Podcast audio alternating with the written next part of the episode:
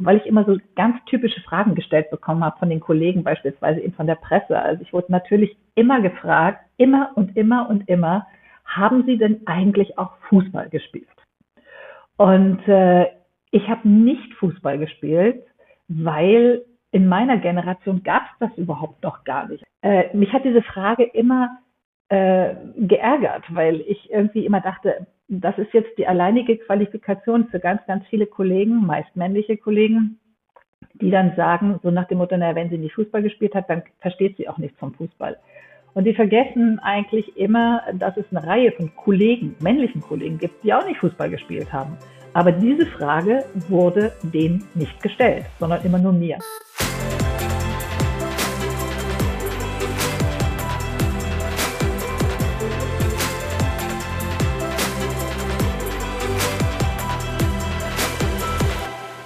Moin und herzlich willkommen zum Equalate Podcast.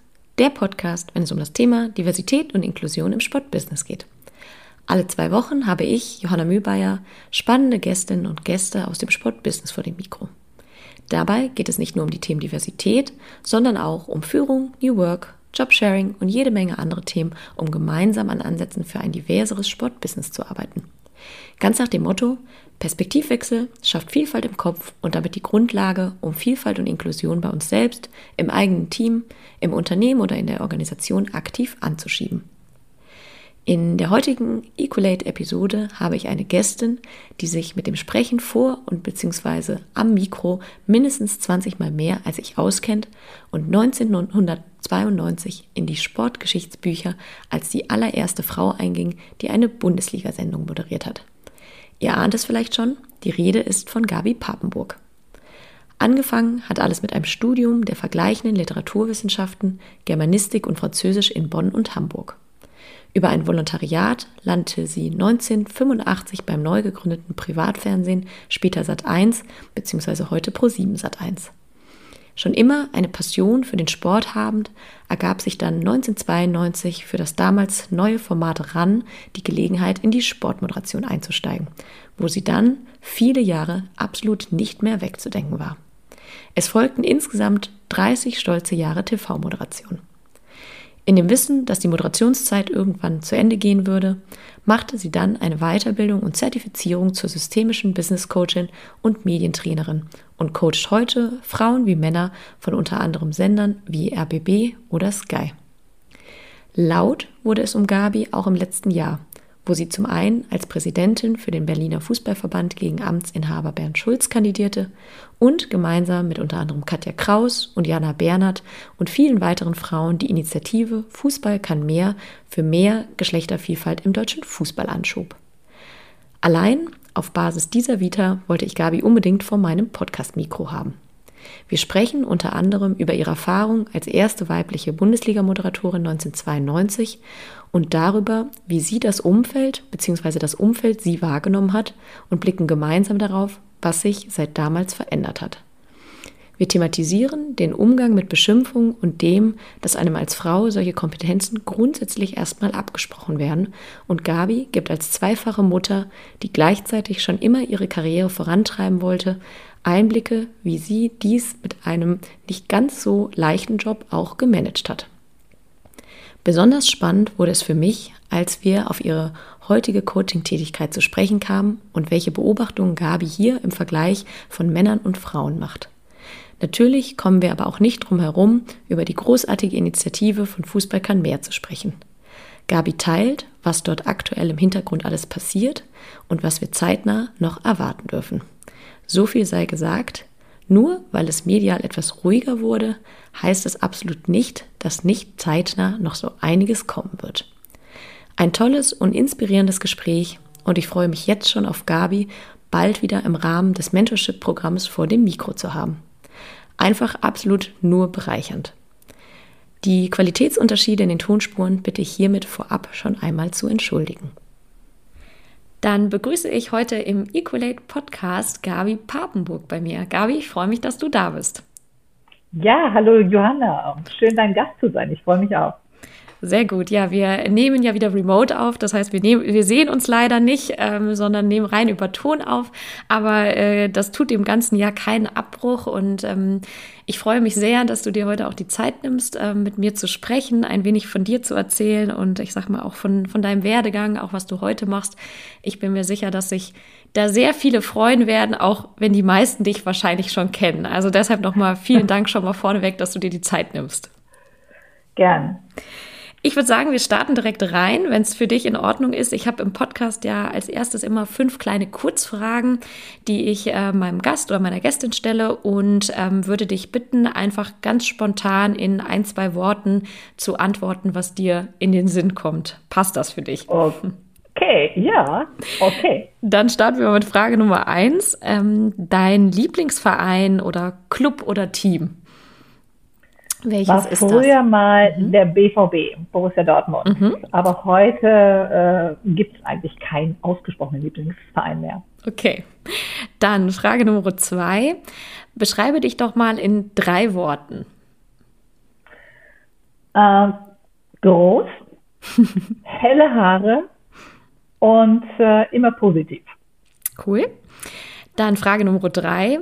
Ich kann XXX besonders gut. Mittlerweile kann ich sehr gut Kommunikation sprechen. Ja, das würde ich sagen, kannst du auch schon sehr lange gut, aber genau, genau. vielen Dank. Ähm, kommen wir ja gleich auch noch mal ein bisschen drauf zu sprechen. Frage Nummer vier. Wenn du dir eine fixe Eigenschaft bei einer Führungskraft wünschen könntest, welche Eigenschaft wäre das? Absolut Empathie. Mhm. Mitgefühl. Die häufigst genannte Antwort bei dieser Frage. Mhm. Ähm, und Frage das ist auch die, die am meisten oft fehlt. Ja, ich, äh, vielleicht ist das tatsächlich auch der Grund für die Häufigkeit äh, der Antwort. Genau. Und Frage Nummer fünf. Wenn du äh, eine Person im Sport oder auch im Sportbusiness interviewen könntest, wer wäre das denn und warum? Also zumindest die, die du noch nicht interviewt hast. Ja, das ist wirklich eine spannende Frage. Da muss ich echt mal äh, drüber nachdenken. Ja, Aber nimm dir gerne kann vielleicht in der in der vielleicht aus der eher aus der Vergangenheit. Ich wollte immer, ich wollte immer, weil ich ihn nie interviewt habe, aber ich wollte immer Luis Figo interviewen. Mhm. Kannst du sagen kurz warum? Großartig mhm. als, als Fußballer und mhm. ich fand ihn wahnsinnig attraktiv als Mann und der mhm. hatte immer so etwas Geheimnisvolles und das hat mich irgendwie, ähm, das war so, so, eine, so ein Mittelding, das war sehr ambivalent, aber ich habe immer das Gefühl gehabt, ich wollte mal herausfinden, wie der so als Typ ist. Cool, ja, vielen Dank. Ja, danke, dass du äh, dich da spontan drauf eingelassen hast. Und ich würde sagen, wir steigen direkt mal ein. Vielleicht mal als allererste Frage. Ähm, du warst 1992 ja tatsächlich die erste Frau, die ähm, ja eine Bundesliga-Sendung moderiert hat. Ähm, vielleicht mal dann ganz vorneweg. Ähm, die Zeit damals als Frau und Sportmoderatorin im Vergleich zu heute. Was hat sich seitdem getan aus deiner Sicht?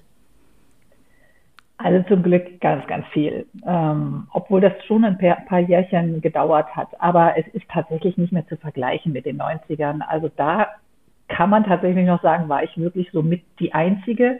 Mhm. Es gab natürlich auch noch Kolleginnen wie Ulrike von der Gröben. Es gab Kolleginnen beim WDR, die regional ein Sportmagazin betreut haben.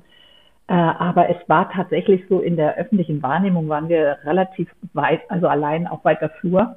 Mhm. Und das hat sich heute zum Glück ja geändert. Und das hat sich auch vor allen Dingen bei den Öffentlich-Rechtlichen geändert. Also da gab es im Sportstudio natürlich auch immer äh, eine Frau, ich kann mich erinnern an Doris Papperitz, weil sie, ich wurde sehr häufig mit ihr verwechselt vom Namen her, Papenburg und Papperitz. Ach so. Das, fand, das fand, fand, ich sehr lustig, obwohl wir überhaupt nichts miteinander gemein hatten, aber ähm, das fand ich sehr lustig. Aber mhm. das war so die Generation, du siehst schon, ähm, man kann die Namen aufzählen und heute gibt es so viele talentierte, gute, hervorragende Sportmoderatorinnen, wo mhm. es dann schon äh, gar nicht mehr reicht, einfach nur Namen aufzuzählen. Also ja. es eine ganze Reihe davon gibt. Ja. Ja, cool. Kommen wir vielleicht ja nachher auch noch mal ein bisschen, bisschen intensiver drauf zu sprechen. Du bist ja ähm, genau äh, 1985 was glaube ich als Redakteurin und als Moderatorin bei Sat 1 gestartet, ähm, was da beim beim Frühstücksfernsehen und ähm, bis dann, wie ich es gerade auch schon gesagt habe, ja 92 dann ähm, damals bei Sat 1 bei RAN ähm, in die Moderation gewechselt eben zur Bundesliga-Sendung. Äh,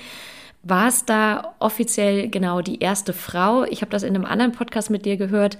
Deshalb die erste, weil du, glaube ich, sagtest, dass man dann eher als, also sozusagen vollwertig gesehen wird, wenn man tatsächlich während der Saison als äh, moderiert hat. Und ich glaube, Anne Will das immer eher in der Off-Season gemacht hat. Ist das richtig oder habe ich das da richtig genommen? genau, genau. Also der, der, der Fußballfan und damit auch die äh, Fernsehverantwortlichen haben tatsächlich mhm. eine Unterscheidung gemacht. Also ähm, deswegen auch erste Frau einer Bundesliga-Sendung. Also erst, im ersten, äh, erstmal ging es da hauptsächlich und eigentlich ausschließlich um Bundesliga. Mhm. Und ähm, das war zum Beispiel beim Sportstudio ja etwas anderes, also ja. weil auch da gab es Bundesliga, aber eben nicht nur. Und Anne Will als Beispiel ist tatsächlich so die Bundesliga-Sendung, die Sportschau, so wie sie heute äh, in der Bundesliga-Saison existiert, die hat sie ja nie moderiert. Sie hat tatsächlich immer nur die äh, Kurzsportschau moderiert, wenn sozusagen Pause war in der Bundesliga.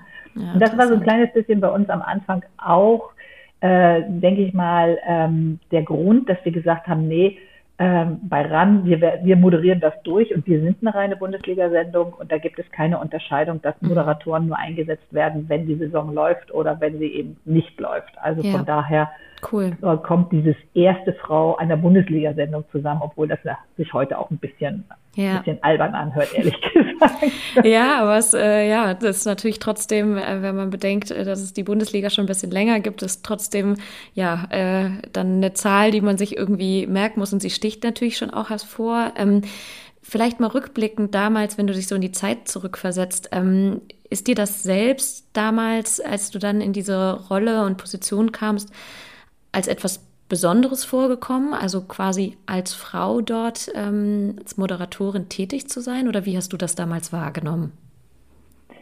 Eigentlich nicht, weil ähm, ich hatte also in erster Linie war es für mich eine Herausforderung und ich hatte total Spaß dran. Ich habe ja vorher auch schon bei Sat 1 viel im Sport moderiert. Ich habe mhm. das ja damals den Sport sozusagen besetzt, aktiv besetzt, mhm. weil wir waren damals drei Volontäre und ein, ein männlicher und zwei weibliche Volontärinnen äh, als wir angefangen haben mit Sat 1. Und da ging es immer darum, wer geht in den Sport. Wir mussten ja eigentlich alles machen. Wir mussten alle Bereiche abdecken. Aber in, äh, in dem, im Sport hat sich immer die andere Volontärin gedrückt. Die wollte sie nie machen. Und der andere, und der andere Kollege, der Volontär, der war schon automatisch mit im Sport, war aber immer auf der Redaktionsebene, also hat immer Beiträge gemacht. Mhm. Und ich habe immer gerne diese Themen besetzt. Also ich habe immer den Finger gehoben, wenn es irgendwie was gab, was man im Sport moderieren konnte, dann war ich immer zur Stelle und habe immer gesagt, gesagt, mache ich. Ja. Und so bin ich ja dazu gekommen, äh, dass ich viel schon Tennis moderiert habe, damals zu der Zeit, als Sat1 die Tennisrechte hatte. Ich war mhm. ja auch in Monte Carlo und in New York und habe also viele äh, Stunden Tennismoderation gemacht, bevor es dann mit RAN losging. Mhm. Und insofern habe ich mich gar nicht so sehr als äh, etwas Besonderes in der Sportmoderation empfunden. Mir ist es immer nur klar geworden, äh, weil ich immer so wirklich, weil ich immer so ganz typische Fragen gestellt bekommen habe von den Kollegen, beispielsweise eben von der Presse. Also ich wurde natürlich immer gefragt, immer und immer und immer, haben Sie denn eigentlich auch Fußball gespielt? und äh, ich habe nicht Fußball gespielt, weil in meiner Generation gab es das überhaupt noch gar nicht. Also ich bin mhm. auf einem Mädchengymnasium gewesen, da gab es überhaupt kein Lehrer oder keine Lehrerin, die Fußballunterricht gegeben hat, geschweige denn, dass es eine, eine, eine Gruppe gab, die irgendwie sich zusammengefunden hat und dort Fußball gespielt hat. Wir haben Handball gespielt, wir haben Basketball gespielt und Volleyball, aber niemals Fußball. Mhm. Und später bin ich dann auch gar nicht äh, so sozialisiert gewesen, dass ich also irgendwie gesagt habe, ich muss das jetzt unbedingt dringend mal ausprobieren. Ja, ja. Ich war ja eher Leistungssportlerin im Schwimmen und mhm. ähm, insofern bin ich da gar nicht zugekommen äh, mich hat diese Frage immer äh, geärgert, weil ich irgendwie immer dachte, das ist jetzt die alleinige Qualifikation für ganz, ganz viele Kollegen, meist männliche Kollegen, mhm. die dann sagen, so nach dem Motto, naja, wenn sie nicht Fußball gespielt hat, dann versteht sie auch nichts vom Fußball. Ja. Und die vergessen eigentlich immer, dass es eine Reihe von Kollegen, männlichen Kollegen gibt, die auch nicht Fußball gespielt haben. Ja. Aber diese Frage wurde denen nicht gestellt, sondern ja. immer nur mir.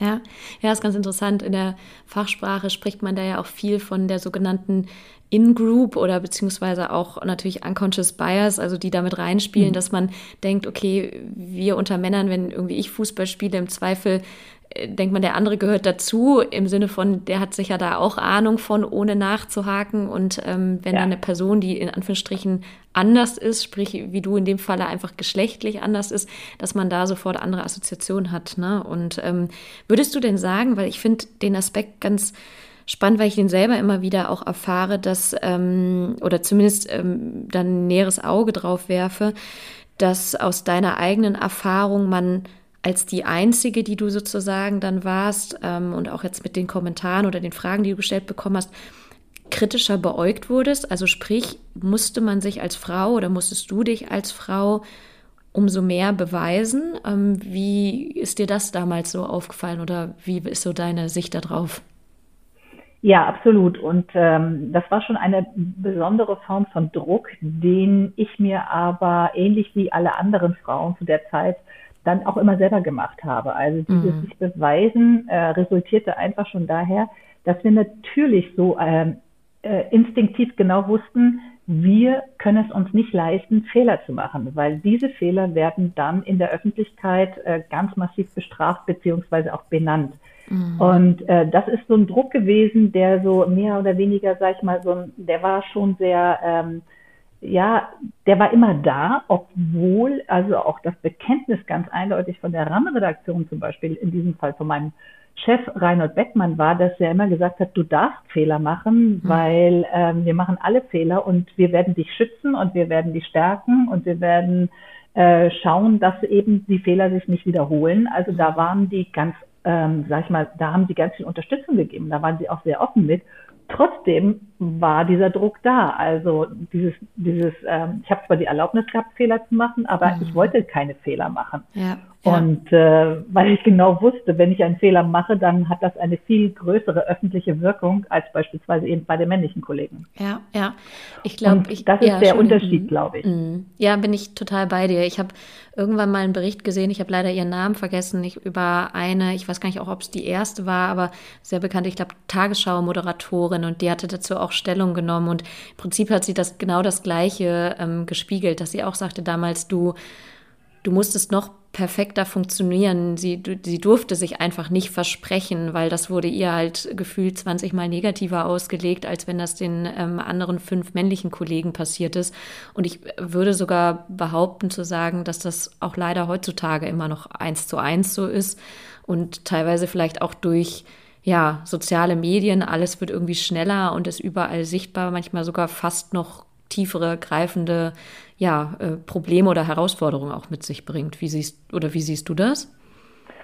Ja, wobei ich heute äh, ganz äh, massiv dazu tendiere zu sagen, ähm, wie gehe ich mit dem Fehler um? Also, ja. dass Fehler passieren, ob das jetzt ein Versprecher ist oder ob das wirklich ein inhaltlicher Fehler ist, ja. ähm, das ist ähm, sie passieren trotzdem. Sie passieren auch den Profis, sie passieren auch den Experten nach wie vor. Und die Frage ja. ist heute, beschäftigt mich heute vielmehr, wie gehe ich damit um? Mhm. Als ich selber Moderatorin war, habe ich das äh, überhaupt für mich gar nicht thematisiert. Für mich war einfach klar, ich will keine machen. Mhm. Und wenn ich welche gemacht hatte, dann habe ich mich äh, heimlich damit gegrämt und habe versucht, sie für mich sozusagen dann irgendwie äh, auch dann, äh, den Punkt zu machen und da auch mit abzuschließen. Mhm. Heute, ich mache, ich ähm, coache ja sehr viele Sportmoderatorinnen und äh, begleite sie auf ihrem Weg eben auch in diesem Fall, also in die Moderation in den Sendungen. Ja. Heute äh, gehe ich immer da, gehe ich immer hin und sage, geht damit einfach transparent um. Ihr seid mhm. menschlich, das ist menschlich. Fehler zu machen ist überhaupt kein Problem. Entscheidend ist, wie gehe ich mit diesem Fehler um. Wenn ich ihn anerkenne in dem Moment, wenn ich ihn sehe oder wenn ich, wenn ich weiß, ich, ich habe einen Fehler gemacht, dann mhm. äh, ist es für den Zuschauer und auch für den Fan und für alle viel entspannter zu sagen, oh, sorry, da ist mir gerade ein Fehler unterlaufen, dann fange ich doch nochmal von vorne an oder ich korrigiere das oder ich erkundige mich, wenn ich das nicht weiß, wie ich diesen Fehler sozusagen wieder begradigen kann, als ähm, so verdruckst und verschämt äh, zu sagen, oh, ich habe jetzt einen Fehler gemacht, das ist ja mhm. ganz furchtbar, ganz schlimm und sie hat gar keine Ahnung. Und dieses, dieses Thema, dass man Fehler immer der, der Kompetenz zuordnet. Dagegen ja. wehre ich mich heute auch. Ja. Das kann ich aber heute natürlich aus einer ganz anderen Perspektive sehen. Damals habe ich es nicht so gesehen. Damals mhm. war es für mich auch immer eine mittlere Katastrophe, ja. wenn mir jemand äh, quasi einen Fehler nachweisen konnte und dann auch gleich mit dem Zusammenhang gesagt hat, naja, ist ja klar, sie hat keine Ahnung, sie ist halt ja, drauf. Ja. Ja, total. Also würde ich auch, auch mich inkludieren, dass es, also ich glaube, in den letzten anderthalb Jahren, auch seit meiner Selbstständigkeit, hat sich äh, das nochmal ganz anders positiv entwickelt. Aber ähm, dieser Umgang mit den eigenen Fehlern oder was man selber auch als Fehler ansieht, ne, das ist ja eben auch das, weil was man vielleicht selber als äh, nicht gut befunden hat oder als Fehler, muss ja sogar noch nicht mal gezwungenermaßen von außen so bewertet werden. Ne? Ähm, und das spielt da vielleicht auch nochmal so ein bisschen mit rein. Ähm, Absolut. Ja, was ich gerne nochmal auch thematisieren würde, weil es doch leider immer wieder, also mich auch selber traurig macht und frustriert, ähm, ist auch so ein bisschen der, der Umgang oder die auch die Erlebnisse, ähm, teilweise, wenn man als Frau ja auch in der Öffentlichkeit steht. Ich weiß, dass Claudia Neumann ja auch teilweise mit äh, Beschimpfungen irgendwie zu tun hatte, einfach nur weil sie als Frau äh, in, in ihrem Beruf tätig war was ja irgendwie ganz traurig ist, hast du selber auch solche Erlebnisse aus deiner Zeit in der Moderation gehabt? Und wenn ja, wie bist du damit umgegangen? Zum Glück nicht. Also mhm. das, was Claudia Neumann erlebt hat, habe ich nicht erlebt. Äh, und zwar hat das einfach folgende Grund. Es gab damals noch kein Social Media. Ja. Und wenn sich Leute beschwert haben, was ja interessanterweise auch so ein Punkt ist, ähm, dass wenn Leute tatsächlich ähm, sich beschweren, dann ist es ja immer negativ. Mhm. Also dann mussten, hatten die den Weg. Es kommt ja selten mal vor, dass einer sagt so nach dem Motto, boah, ich muss jetzt dringend was sagen, weil das war richtig super mega klasse. Ja. Also im Zweifelsfall ist es immer eher umgekehrt, wenn man irgendwie etwas entdeckt hat, was nicht so gut war.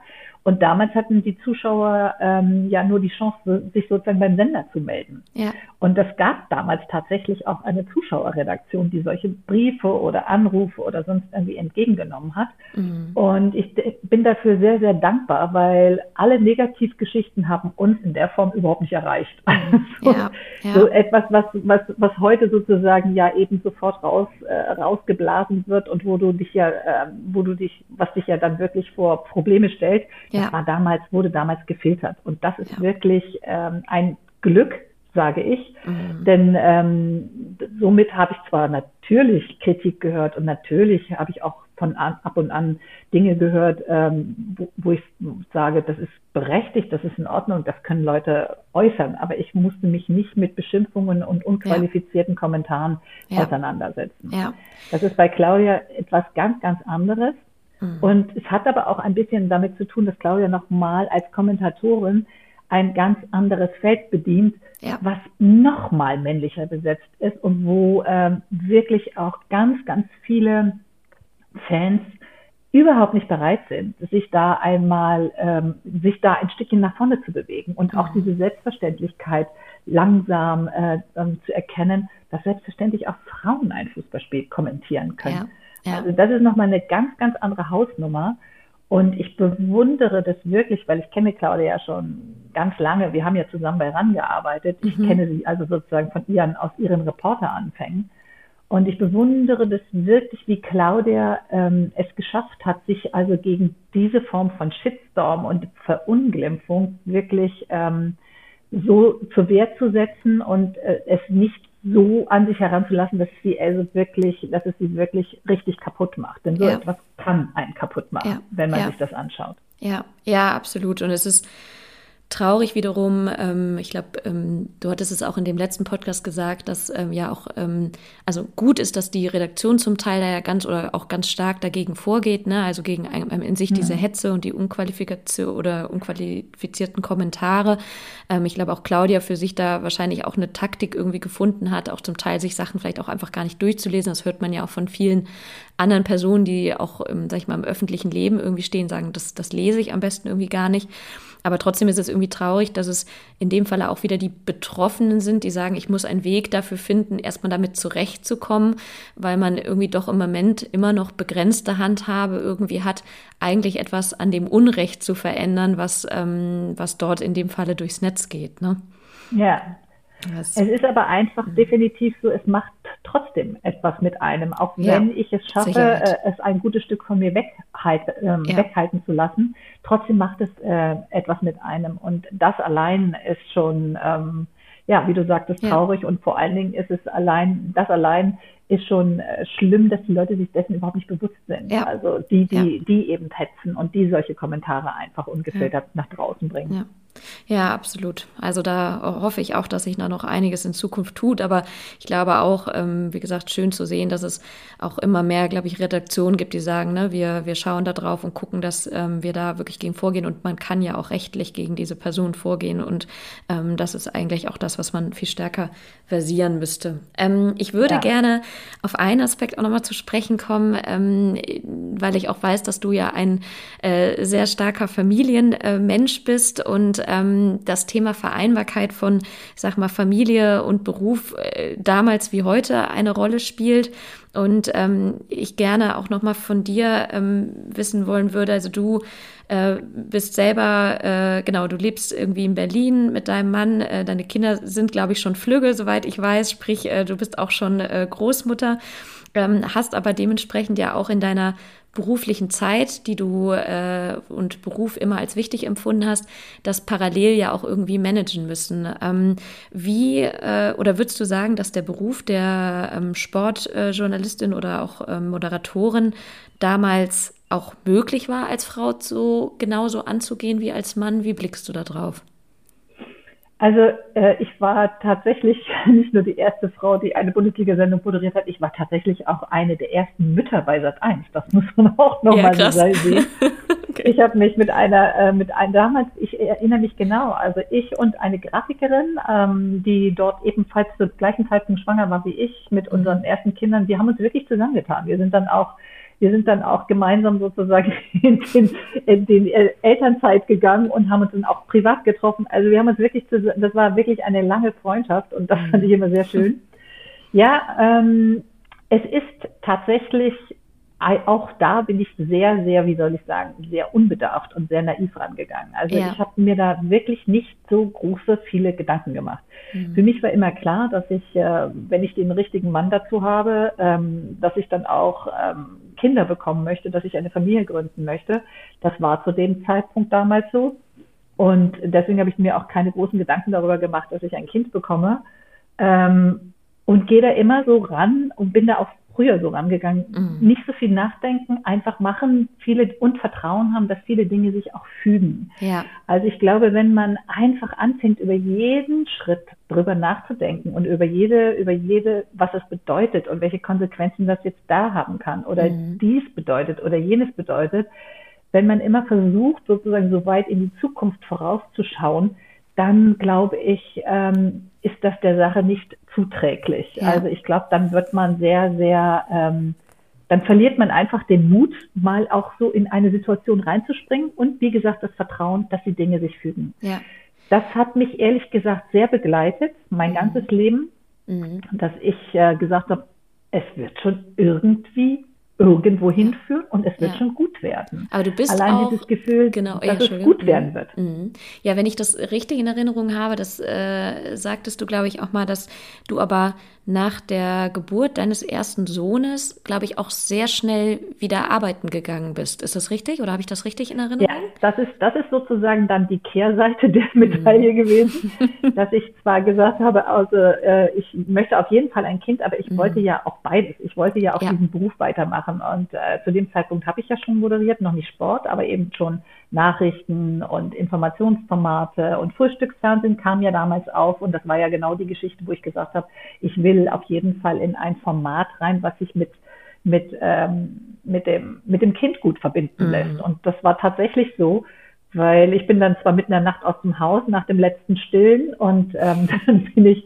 zum, zur Arbeit gegangen. Und wenn ich nach Hause gekommen bin am Vormittag, äh, in der Zwischenzeit hat der Vater auf das Kind aufgepasst und wenn ich nach Hause gekommen bin auf der, am Vormittag, dann war ich wieder da und das Kind ja. hat eigentlich überhaupt nicht mitbekommen, dass ich irgendwie arbeiten war in der Zwischenzeit. Das war schon eine sehr, sehr äh, gute Situation. Also ich empfand sie damals als sehr gut.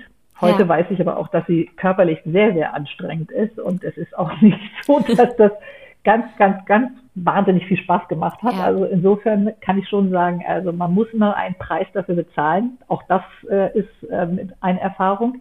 Ja. Aber trotzdem, ähm, trotzdem, unterm Strich ist es immer noch, das fühlte sich immer noch gut an und das war immer noch genau richtig. Und mhm. das ist auch so ein bisschen mein Standard, dass ich ja. denke, es muss sich unter dem Strich gut an und richtig anfühlen und dann kann man das auch machen. Und du sprachst Aber wie gesagt, ich wollte sehr früh rein. Ja, ich wollte wieder mhm. früh zurück. Mhm. Und beim zweiten Kind habe ich mir dann tatsächlich ein bisschen mehr Zeit gelassen. Da ja. waren es nicht drei Monate, da waren es dann äh, sechs Monate. Ja, okay. Was für heutige Verhältnisse, also ich kenne keine Statistiken, aber wenn ich allein in meinem äh, Bekannten- und Freundeskreis schaue, ist das im Verhältnis auch eher noch die Ausnahme, dass sich in Anführungsstrichen nur äh, sechs Monate ähm, Auszeit genommen wird. Aber, und du sprachst es ja gerade schon an, ähm, ich dachte zuerst, dass du am Anfang sogar darauf äh, eingehen wolltest, als du sagtest, äh, den richtigen Mann. Ich dachte, du sagst den richtigen Mann, in dem man auch, äh, sag ich mal, äh, sich das teilen kann. Aber du sagtest eher den richtigen Mann, erstmal eine Familie zu gründen. Aber du sprachst ja auch gerade trotzdem ähm, eben deinen dein Mann damals an, der eben dann auch aufs Kind aufgepasst hat. Sprich, es muss eben aber auch eine, ja, ein Umfeld da sein, ob das jetzt äh, die direkte Familie oder äh, natürlich auch irgendwie Eltern sind, ähm, die da logischerweise mit unterstützen und auch sagen, äh, wir, wir wollen eben auch in dem Fall jetzt bei dir, dass du auch wieder arbeiten gehen kannst, weil dich das am Ende eben auch glücklich macht, richtig?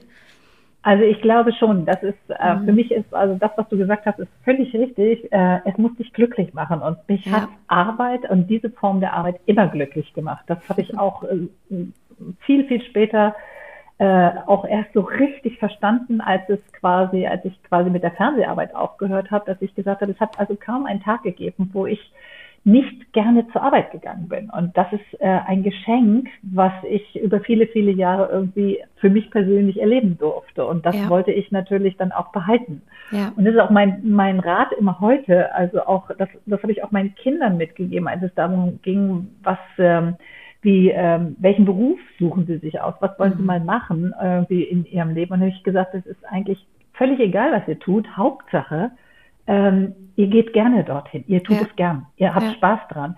Denn man muss sich mal einfach auch mal vorstellen, dass es ja eben ein langer, langer Zeitraum ist, äh, den man eigentlich äh, damit beschreitet. Ähm, Absolut.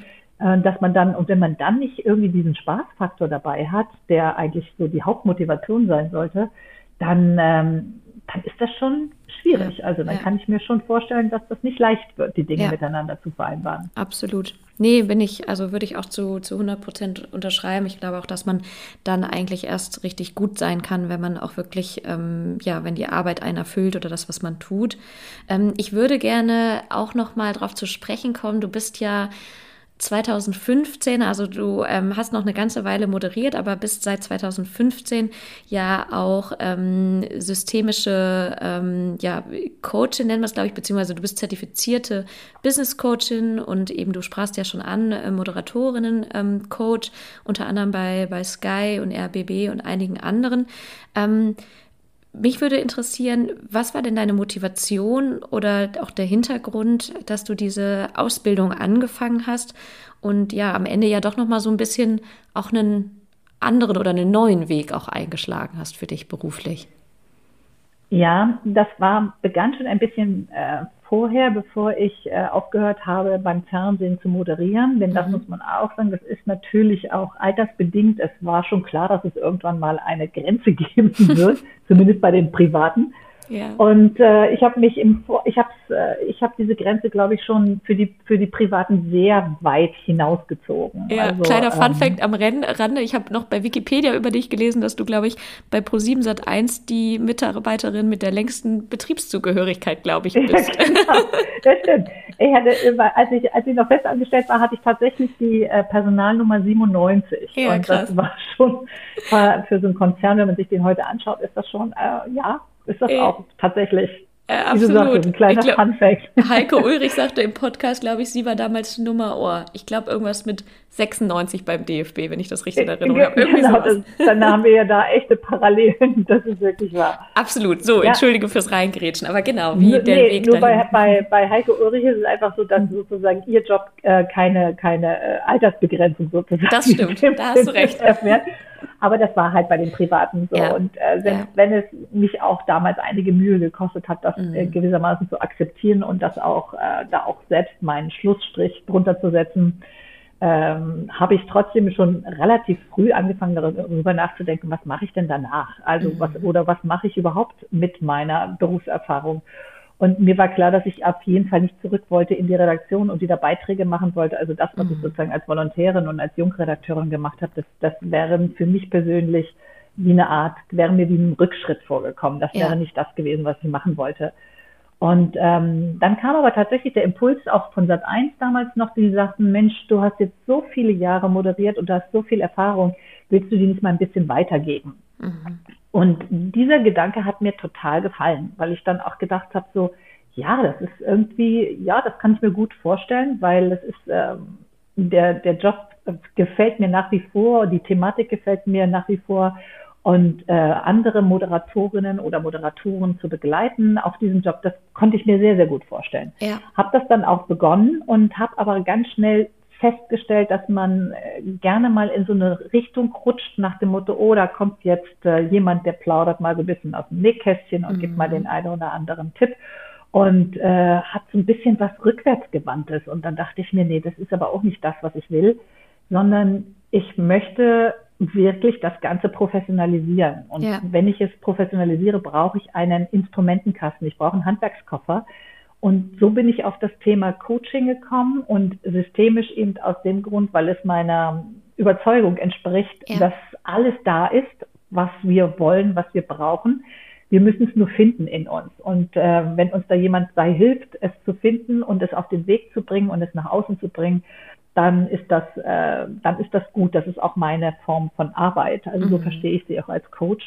Und insofern bin ich bei, beim systemischen Coaching gelandet und habe mich dann damit tatsächlich nochmal ganz sehr auseinandergesetzt, bin in eine Weiterbildung gegangen über anderthalb Jahre mit 500 Unterrichtsstunden und oh, Zertifikat. Das war also für mich total wow. spannend. Ich ja, fühlte ja. mich nochmal wie auf der Uni ja, das glaube ich. Und äh, habe das sehr genossen. Cool. Ja, spannend. Also es steht tatsächlich bei mir auch noch auf der vielleicht irgendwann mal Liste, weil eigentlich, ja, ich das auch merke. Ich würde gerne noch mehr äh, Tools äh, mit an die Hand äh, oder an der Hand haben, um ähm, da auch, und ich glaube, ich gebe so informell vielen irgendwie Coaching und auch Rat und ähm, da manchmal noch ein bisschen mehr zu wissen. Hast du denn in der Arbeit, die du dort machst, das würde mich nochmal interessieren, gern auch in Anführungsstrichen anonymisiert, mh, mm, das Gefühl, wenn man auf Männer versus Frauen schaut, sofern du äh, beide Gruppen auch coacht, dass es grundsätzlich Unterschiede gibt in den Themen, die ähm, ja in denen ja man Unterstützung braucht oder in denen Unterstützung gesucht wird. Ähm, ich weiß nicht, gleicht sich das mit in Anführungsstrichen Stereotypen auch unserer Gesellschaft ab oder wie nimmst du das wahr? Also das ganz interessant, dass ich jetzt, also angefangen mit dem Coaching habe ich ja 2015 ja. und jetzt erlebe ich gerade eine wirklich für mich auch sehr, sehr inspirierende und interessante Variante, weil ich sehr viel mehr Männer jetzt auch coache als nur Frauen. Am Anfang habe ich mit den Frauen begonnen ja. und merke jetzt, ähm, dass also auch ähm, Männer auf mich zukommen und gerne ein Coaching mal äh, oder gerne mit mir in einen Coaching-Prozess gehen. Und ich würde sagen, Früher habe ich mal gedacht, Männer begreifen Coaching als etwas sehr Konkretes, sehr Pragmatisches, sehr Handwerkliches. Also mhm. da geht es dann wirklich auch gerade in der Sportmoderation darum, ähm, wie führe ich Interviews, wie gehe ich mit bestimmten Situationen, Spielsituationen um, wie gehe ich mit bestimmten Typen um und so weiter, wie ähm, gestalte ich eine Studioatmosphäre ähm, äh, interessant und, und, ähm, und vor allen Dingen auch, wie fördere ich meine Präsenz. Mhm.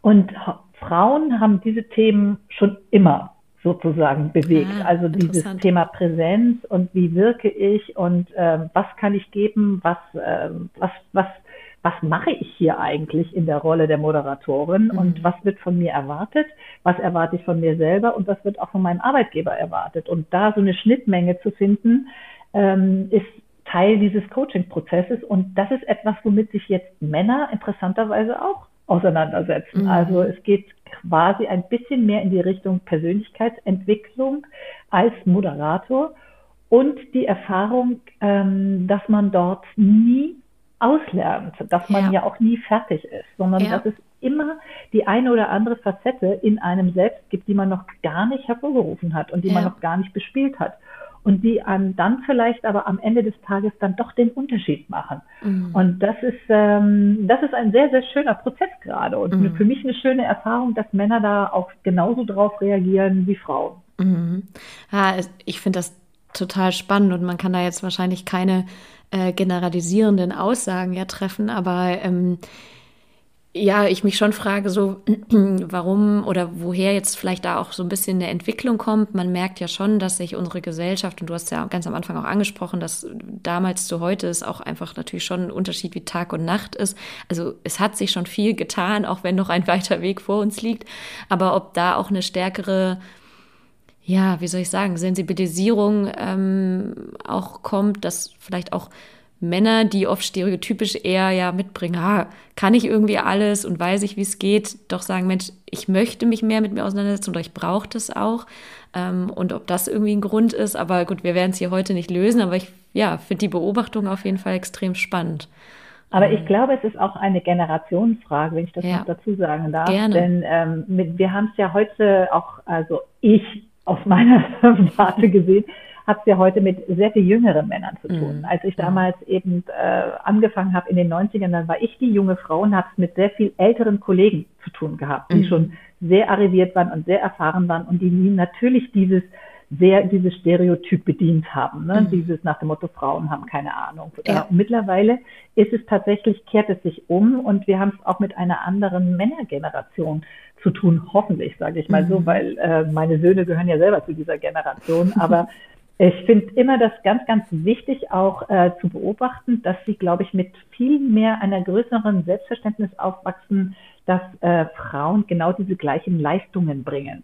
Ja. Das geht in der Uni los, also in allen zumindest in allen Wirtschaftsstudiengängen, ähm, ob das BWL ist, VWL ist, ähm, weniger in den MINT-Fächern, ja. aber in diesen Fächern sitzen mindestens 50 Prozent Frauen, wenn manchmal sogar ja, mehr. Ein bisschen Frauen. mehr sogar. Genau, BWL habe ja. ich letztens mal nachgeschaut. Ich glaube, es sind sogar so, weiß nicht, 55 zu 45. Genau. Ja. Mhm. Und die Männer, also genau die Männergeneration, die mit denen in diesem Studium sitzen, die sehen ja auch, was sie leisten und was sie können. Und ich glaube, denen stellt sich überhaupt gar nicht mehr die Frage, dass sie so etwas nicht, ähm, dass sie nicht die, die gleichen Dinge leisten können wie sie. Es gibt immer nur dann einen Unterschied, wenn es darum geht, um Bewerbung, ähm, mhm. wenn es um die Selbsteinschätzung geht. Weil ja. da sind, hängen Frauen immer noch hinterher und sagen, ich bin zwar richtig gut, ich habe tolle Noten, ich habe also eigentlich den Beweis erbracht, dass ich äh, richtig was kann. Und trotzdem, wenn ich mich auf eine Bewerbung ähm, äh, anschaue, dann sind es immer noch die Männer, die sagen, ach naja, gut, das, der, der Maßstab, die Latte liegt da ziemlich hoch, aber ist egal, ich probiere das jetzt einfach mal. Und Frauen finden ja. immer noch Gründe, warum sie sich darauf nicht bewerben könnten, ja. weil ihnen irgendwie angeblich immer noch irgendwas fehlt. Ja. Und ja. das müsste sich, glaube ich, in meinen Augen auch noch deutlich verbessern. Total. Und ich glaube, ergänzend, ähm, aber ähm, spring gern rein, wenn du das anders siehst. Also ich, ich glaube, dass genau, wenn man auf diesem gleichen Alterslevel ist und man irgendwie in der Uni sich begegnet, da ist tatsächlich wirklich noch die Gleichberechtigung auch komplett vorhanden. Ähm, ich selber, wenn ich so, ich habe auch BWL ja studiert, da zurückdenke, ich selber als Frau habe auch immer gesagt, ja, ich habe genau die gleichen Chancen wie die Männer und ich möchte auch nicht für eine Quote irgendwo hinkommen. Und bei mir hat sich das dann so Richtung ja, Ende 20, würde ich sagen, irgendwann gedreht, nachdem man irgendwie fünf, sechs, sieben Jahre im Beruf ist und man auf einmal feststellt, ich, es mag ja sein, dass ich die gleichen Qualifikationen habe, aber ich stelle gerade hier fest, dass die leider nicht ausschlaggebend sind, sind, ob ich hier final weiterkomme oder ob ich befördert werde. Und eigentlich, dass diese Männergeneration, von der du gerade sprachst, das sind natürlich noch nicht die, die jetzt in der Führung unbedingt sind, aber die, die im Moment in Führung sind, die treffen natürlich noch sehr viel dieser Entscheidungen. Ne? Und ich glaube, die nächsten zehn Jahre werden spannend werden, wenn genau diese Generation dann in Führung kommt. Hoffentlich auch viele Frauen mit dazu. Aber ob wir dann auch einen Shift in unserer Gesellschaft erleben und in, und in den verschiedensten Industrien und Branchen. Ne?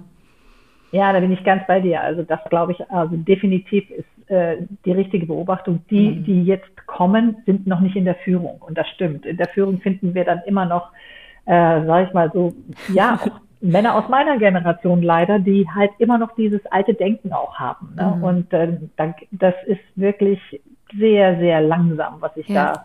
da, äh, dass sich das Blatt da dreht. Ja. Ich würde gern ähm, zum Abschluss ähm, auch noch mal auf eine Sache zu sprechen kommen, nämlich äh, das Thema Fußball kann mehr ähm, oder die Initiative Fußball kann mehr, wo du ja auch ein Teil davon bist, äh, zusammen mit genau Jana Bernhard, Katja Kraus, ähm, vielen weiteren Frauen, ähm, wo ihr letztes Jahr war es, glaube ich, wenn ich es richtig im Kopf habe, gestartet seid. Äh, die Zeit verschwimmt in Corona-Zeiten so ein bisschen. Ja. Und äh, ja, unter anderem auch äh, euer Forderungspapier ja rausgebracht habt, was ich großartig finde, auch die die, die einzelnen Forderungen alle total unterschreiben würde, Mentorship ja selber auch gerade angehe.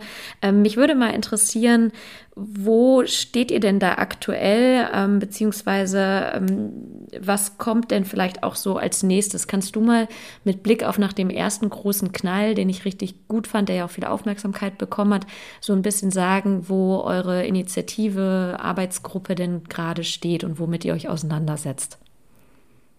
Ja, also wir sind da tatsächlich ein richtiges Stück weitergekommen, aber du hast schon ganz recht gesagt, das ist nicht mehr so im Fokus der Öffentlichkeit, weil es sich nicht mehr nur mit dem DFB beschäftigt. Also wir haben ja. da ja, wir haben ja dann, äh, wir haben ja dann äh, richtiges, äh, wie gesagt, ein richtiges Fass aufgemacht und ja. ich muss ganz ehrlich sagen, ich bin auch ein gutes Stück weit stolz, weil selbst wenn keine Kandidatin ähm, bei uns angetreten ist oder es in den DFB auf einen Präsidentenposten von uns geschafft hat, also aus den unterschiedlichsten Gründen, das will ich jetzt gar nicht alles äh, nochmal erwähnen. Ja. Äh, es ist von Anfang an ja auch gar nicht so angelegt gewesen. Also ja. unsere Initiative richtet sich ja darauf, dass wir sozusagen den Blick für das Thema Parität einfach schärfen wollten. Und ich mhm. glaube, das ist uns sehr gut gelungen im DFB, vor allen Dingen, wenn man jetzt sieht, was jetzt gerade, äh, wie sich jetzt gerade das Präsidium zusammensetzt, das neue eben mit fünf Frauen da drin, dann haben wir zumindest schon mal etwas bewirkt. Absolut. Und auf diesem, auf diesem Weg wollen wir also auch auf jeden Fall weitergehen und wir haben uns institutionalisiert. Wir sind jetzt eine GGMBH mhm. und haben unsere Kräfte gebündelt, alle unsere Kompetenzen zusammengetan ähm, und bieten gewissermaßen innerhalb dieser GGMBH an, äh, wir bieten Beratung und vor allem Netzwerk an. Mhm. Also wir würden gerne diesen Prozess, mehr Frauen im Fußball in Führungspositionen zu bringen. Und das ist eben nicht nur der DFB, das können Amateurvereine sein, das können Verbände sein, das können aber auch Profiklubs sein. Ähm, das wollen wir einfach ähm, weiter vorantreiben. Und ja. da bieten wir eben eine, ein, ein Beratungs, ähm, an, also da haben wir ein Beratungsangebot, dass wir gemeinsam dann mit denen äh, überlegen, äh, mit allen, die es wollen, überlegen, wie können wir diese Veränderungen angehen und was können, welchen Beitrag können wir dazu leisten, wie können wir unterstützen. Ja. Und vor allen Dingen, was ich ganz, ganz wichtig finde, wir bieten jetzt also auch äh, in den nächsten Wochen eine Art, ähm, wird es eine Plattform geben zu dieser Fußball äh, kann mehr GGMBH, wo sich wirklich alle, die sich für dieses Thema interessieren, zusammenschließen können und ihren Beitrag, also sich mit uns vernetzen können und ihren Beitrag dazu leisten können. Wie auch immer der aussieht, ob der in Form einer Frage ist, wie könnt ihr uns unterstützen oder ob es eben auch so ist, dass Verbände sagen, wir unterstützen das jetzt, indem wir beispielsweise zwei Plätze ähm, freimachen für Frauen, äh, die mhm. geschult werden sollen, damit mhm. wir sie dann später eben auch in Führungspositionen einsetzen können. Ja. Also cool. das ist so ein bisschen die Richtung, in die wir ja. gehen wollen. Und ähm, da sind wir schon ein, also alles äh, Formelle ist schon mal äh, sozusagen vonstatten gegangen. Also wir sind eingetragen mhm. und das Ganze, was jetzt noch passieren muss, ist natürlich noch die, ähm, die digitale Infrastruktur zu schaffen, aber das wird in den nächsten Wochen passieren. Cool, ja, sehr spannend. Ja, ich bin ja mit äh, ja, Jana Bernhard äh, und natürlich auch vielen anderen da regelmäßig im Austausch. Mit ihr telefoniere ich tatsächlich nachher noch. Genau, ist ja unsere Geschäftsführerin. genau, die äh, ist ja auch, also ich frage mich immer, wie sie alle ihre Ämter in ihrem 24-Stunden-Tag schafft, aber ähm, das ist für mich ein absolutes Vorbild. Grüße an Jana an der Stelle, aber ja, ähm, ja Jana find, ist großartig. Finde das auch, auch herzliche Grüße von mir an dieser Stelle. also ich finde das auch toll, was ihr, was ihr da anschiebt und ähm, genau, also es ist ja oft so, und das finde ich auch immer lustig, manchmal gibt es dann ja auch ketzerische Stimmen, sagen, ja, es gab einmal einen großen Knallen, jetzt passiert wieder nichts, aber jeder und jede, die sich mit sowas etwas intensiver auseinandersetzen, wissen, ähm, es ist am Ende ein riesengroßes Projekt, äh, wie du ja auch schon sagst, am Ende sollen und müssen theoretisch auch alle ihren Beitrag dazu leisten, aber dann eben auch zu überlegen, wie kann man das in eine ja auch formelle Struktur gießen, ähm, damit man da auch wirklich diese Veränderung initiieren, anschieben kann, die ihr ja, die ich ja genauso mit Equalate und viele andere ja auch versieren. Und ähm, vielleicht für alle, die das nicht wissen, genau, G GmbH bedeutet ja gemeinnützige GmbH. Mhm. Ne? Ähm, sprich, ihr habt dann wahrscheinlich ähm, ja Unterstützer, Unterstützerinnen, ähm, die dann auch teilweise mit gerade äh, da ja mit, sag ich mal, vielleicht auch beteiligt sind, plus ähm, die Gelder, die dann über eure Leistung wahrscheinlich akquiriert werden, werden direkt wieder irgendwie in die GmbH gesteckt, um dann weiteres zu entwickeln, vermute ich mal, korrekt? Ja, absolut, mhm. absolut, so ist es gedacht. Also es geht auch wirklich sehr stark ähnlich, wie du auch deinen Weg gewählt hast, das Mentoring-Programm. Wir wollen natürlich auch da äh, Unterstützung geben, aber eben nicht nur, ähm, ja, also wirklich weiterführend äh, mehr, wie Katja immer sagt, äh, groß zu denken und zu sagen, ähm, wir wollen wirklich Diversitätsthemen anschieben, wir wollen für mehr Geschlechtergerechtigkeit eintreten und zwar auch wirklich auf einem, auf ein, in einem größeren Rahmen. Ja. Und das haben wir auch am Anfang immer gesagt, aber es ist interessant, man hört ja immer, oder sagen wir mal so gerade äh, die Kollegen hören ja sehr häufig immer nur das, was sie dann auch in dem Moment hören wollen. was? Wir immer gesagt haben, der DFB ist ein Thema, aber es ist nicht yeah. das Thema. Und yeah. es war nie unsere Absicht zu sagen, also wir machen das jetzt alles am DFB fest. Yeah. Und insofern haben wir zwar sehr viel Publicity bekommen mit Hilfe des DFB in, gewissermaßen. Und im Moment ist es dann vielleicht ein bisschen ruhiger geworden, aber das ändert nicht an unserer Zielsetzung und an unseren Themen. Ja, ja, finde ich auch nochmal, also danke auch, dass du das nochmal so unterstreichst und würde ich auch total mitgehen. Und man muss ja auch sagen, alle, die das letztes Jahr so ein bisschen verfolgt haben und sich, äh, sag mal, auch die Zeit genommen haben, ein bisschen äh, mehr Insights dazu zu kriegen, wissen ja eben auch, dass das äh, glücklicher für euch, vielleicht nicht so guter Vorteil in dem Falle natürlich irgendwie für den DFB, äh, beziehungsweise einfach da natürlich in eine Zeit reingespielt ist, wo es dort auch ein paar Herausforderungen gab. Und ähm, die Presse, muss man ja ehrlicherweise auch sagen, nimmt ja auch immer ihren Anteil dazu, weil die wollen halt gerne irgendwie auch immer irgendwelche guten Headline-Stories dann auch draus bauen. Ne? Also ähm, Absolut. Das kann mal gut und das kann aber auch mal nicht so gut sein, muss man, muss man ja auch ganz ehrlich sagen. Ne? Mhm. Aber wenn ich eins noch sagen darf, ja. Ist, äh, als Erfahrung ist es wirklich für mich eine der schönsten Erfahrungen äh, im letzten Jahr auch meines Lebens gewesen bisher, dass es, ähm, dass ich wirklich, dass wir uns zusammen oder dass sich so viele Frauen mit so vielen unterschiedlichen Kompetenzen zusammengefunden haben und dass ja. uns wirklich ein Ziel eint und das tut es auch heute noch. Und selbst wenn wir unterschiedliche Ansichten haben manchmal, wie man das erreichen kann, aber diese Bereitschaft zu sagen, wir stellen uns jetzt trotzdem in den Dienst und ja. wir wollen etwas bewirken. Und äh, das hat mir ganz, ganz viele, sage ich mal so, schöne Stunden mit tollen Frauen und viel Solidarität äh, beschert. Und das finde ich ist auch ein, ein echtes Geschenk. Also und Toll. ich merke auch der, der Zuspruch, der dadurch entstanden ist, also auch aus den unterschiedlichsten äh, Querverbindungen, ähm, wie ich jetzt, also dass ich in Kontakte komme, zum Beispiel eben mit dir ja, oder eben das auch mit anderen. Auch das, ja. ja, das ist das ist ganz ganz wundervoll ja. und das ist ja. ja eigentlich auch das, was wir eigentlich heute, glaube ich, landläufig unter Netzwerken verstehen Absolut. und wie wichtig und wie gut und wie groß das ist.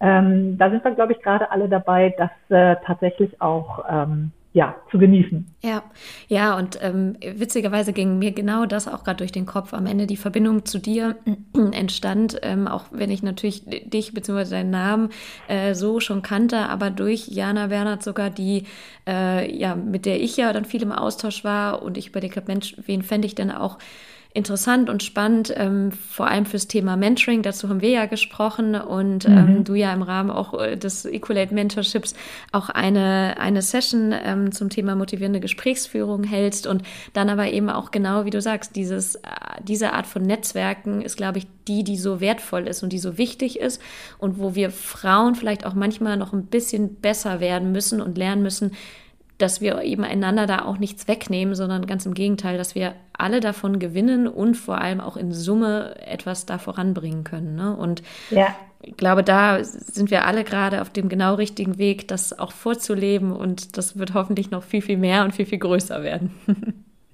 Und weißt du, was auch das Schöne beim Coaching ist, was ich gelernt habe? Ähm, das Thema, was ja immer eine große Rolle spielt in solchen Geschichten, ist das Thema Befindlichkeiten. Ja. Und äh, diese, dass diese, dass es möglich ist, dann seine eigenen Befindlichkeiten hinten anzustellen oder sie ja. überhaupt A, zu verstehen oder auch ausräumen zu können, das ist äh, für mich eine ganz tolle Erfahrung gewesen. Also cool. zu gucken, es ist, das beherrscht das beherrschende Thema sind nicht mehr die Befindlichkeiten, sondern ja. es ist tatsächlich das Ziel. Ja. Und äh, das finde ich großartig. Toll. Das ist schon fast ein perfektes Abschlusswort, würde ich sagen. Ich habe äh, immer ganz am Ende meines Podcasts noch ähm, sozusagen ein kleines Format, nämlich, ähm, dass ich die Person, die vor dir im Podcast war, immer bitte unbekannterweise eine Frage an die nächste Person zu stellen. Und das Gleiche darfst du sozusagen okay. auch dann machen. Und ja. ähm, im letzten Podcast war Diana Hoge, die äh, sie ist ähm, Geschäftsführerin, also General Managerin bei den Berlin Thunders. Das ist eines der Franchises mhm. der European League of Football. Und mhm. ähm, sie hat die Frage gestellt, ähm, was war der entscheidende Punkt im Werdegang bei dir, ähm, dass du heute da bist, wo du bist? Das ist eine tolle Frage. ich finde sie auch wunderbar. Ich finde sie gar nicht ja. so leicht, aber ähm, mich würde nee. interessieren, was dir vielleicht auch so als erstes in den, in den Sinn kommt. Ich, ja, ich glaube, mh, hm, wenn ich zurückgehe nochmal äh, auf das Thema, äh, was ich vorhin sagte, mit dem Vertrauen zu haben, dass die ja. Dinge sich fügen werden, dann habe ich, glaube ich, für mich, ich habe so ein Bild für mich, dass ich ähm, dass es in meinem Leben immer entscheidend äh, Kreuzungen gab. Mhm. Und äh, wir kommen immer irgendwie an Kreuzungen und müssen uns dann entscheiden, in welche Richtung wir gehen. Rechts, links, geradeaus oder gegebenenfalls auch rückwärts, keine Ahnung.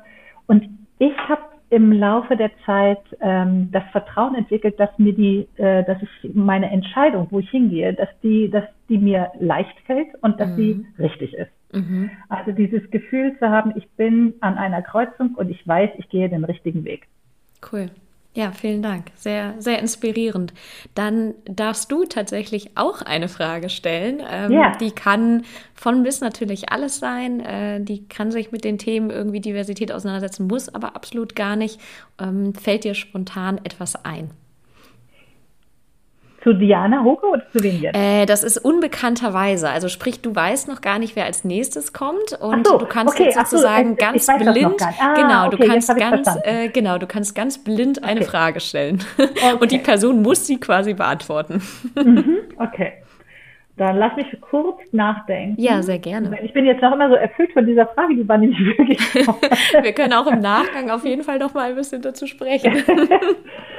Nein, aber ich würde vielleicht auch, ähm, ja, ich würde vielleicht ein, ein, äh, in die gleiche Richtung gehen oder ja. und, und vielleicht auch und vielleicht auch diese Frage stellen.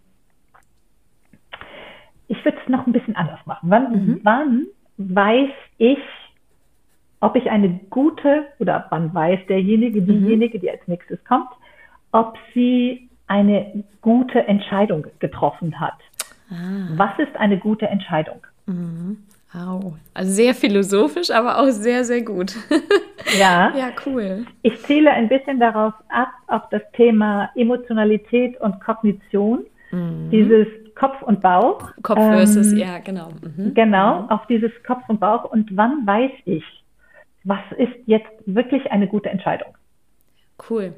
Sehr schön. Ja, vielen Dank. Das ähm, nehme ich genauso mit und ähm, bin gespannt, was die Person nach dir darauf, ja, darauf antwortet. Äh, wir werden es dann erfahren. Ja, genau. Und ja. Ähm, ja. zu wirklich guter Letzt, also zum einen äh, bleibt mir äh, jetzt natürlich noch übrig, mich nochmal herzlich zu bedanken, sowohl für deine Zeit, äh, deine Offenheit, aber auch äh, all die Dinge, die du geteilt hast mit mir, mit uns. Ähm, ja, ich finde das gerade total bereichernd und würde aber, das mache ich immer so, natürlich das letzte Wort oder die letzten Worte auch sehr gerne an dich noch übergeben. Und ähm, ja, vielen Dank schon mal von mir. Also ich bedanke mich bei dir, Johanna, weil das hat wirklich sehr viel Spaß gemacht. Ähm, ich habe ja gesagt, ich habe noch nicht so viele Podcasts gemacht, aber mhm. ich finde dieses Format total schön. Mir gefällt das total gut und äh, es hat manchmal auch seinen Vorteil, wenn man nur, äh, wenn man sich nur hört und nicht ja. sieht, weil äh, im Sinne der nonverbalen Kommunikation ähm, entdeckt man nämlich auch da ganz viele Feinheiten in der Stimme und in der Betonung und so weiter. Das finde ich sehr schön. Das hat mir viel Spaß gemacht. Toll. Ja, und ähm, ich kann vielleicht nur abschließend ähm, für das Thema sagen, für das ich wirklich ähm, auch seit dem letzten Jahr brenne, dass, äh, dass ich es toll finde, wenn wir uns noch mehr vernetzen können und wenn wir uns noch mehr ähm, austauschen und wenn wir noch mehr Gemeinsamkeiten, Schnittmengen entdecken, wo wir gemeinsam etwas äh, voranbringen, eben im Sinne von Diversität. Und ähm, auch im Sinne der Frauen, weil mir ja. ist es wirklich ein Anliegen, dass, ähm, dass Frauen nicht nur in Führungspositionen kommen, äh, sondern dass sie auch glücklich werden mit dieser Führungsposition, weil das ist auch so ein Grund, weswegen es ja nicht so viele Frauen in Führungspositionen gibt, weil sie sehr häufig davon abgeschreckt sind, weil sie sagen, das äh, beeinträchtigt mein Leben zu stark, das will ich nicht.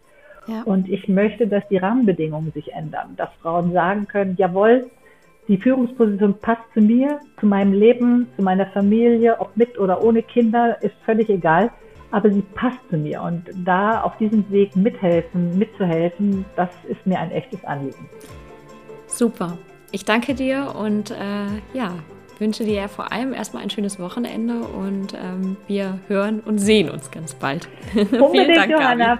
Vielen, also, vielen Dank. Bis, bis bald. Ciao. Tschüss. Das war eine weitere Folge des Equalate Sports Podcast.